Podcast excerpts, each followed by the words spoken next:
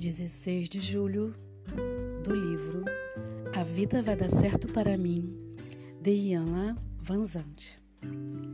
Eu atingirei maior compreensão quando me der conta de que não devo permitir que o espírito do sofrimento domine minha vida. Quando você perde alguém que amava para a experiência que chamamos de morte, você sofre e se lamenta. Sofre por pensar nas coisas que não fez ou não disse para aquela pessoa. Você se lamenta porque sente saudades da pessoa e acredita que nunca mais viverá aquilo que experimentaram juntos.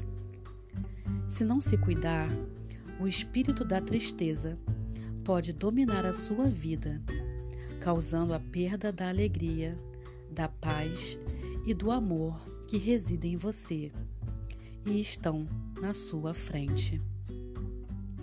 É normal sofrer e lamentar-se pela perda de uma pessoa amada. Na verdade, lamentamos a perda de qualquer situação ou experiência importante para nós.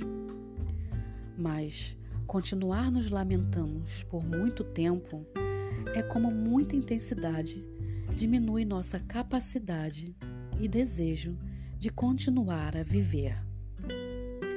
Quando nos apegamos à dor da perda de uma pessoa ou situação, deixamos de tornar contato com tudo o que foi vivido e de bom e positivo. Essas coisas, coisas deixam marcadas vidas e nos preparam para o que nos levam para frente. A vida se renovando. Tudo termina exatamente quando precisa terminar. Não duvide da sabedoria divina. Não negue o sofrimento causado pela perda, mas recupere tudo o que houve de bom na relação e ficou incorporado ao seu ser. Sinta gratidão pelo privilégio vivido e esforce-se para aceitar o que aconteceu sem resistência. Procure ir se desapegando do sofrimento para usufruir os dons recebidos. Até hoje, você pode ter se lamentado pelo que não fez ou pelo que acha que não irá mais experimentar. Hoje, acolha a tristeza como um processo de preparação. Saiba que você está se preparando para se abrir e receber mais. Hoje, eu me dedico a me livrar do espírito da lamentação. Sou Carla Calado, terapeuta clínica sistêmica.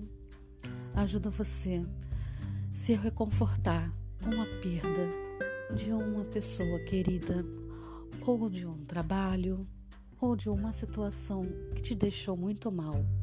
É só marcar uma sessão de entrevista gratuita. Me acompanhe nas redes sociais no Facebook ou no Instagram como Carla Calado da Silva. Se você gostar das minhas publicações, curta e compartilhe. Eu vejo você.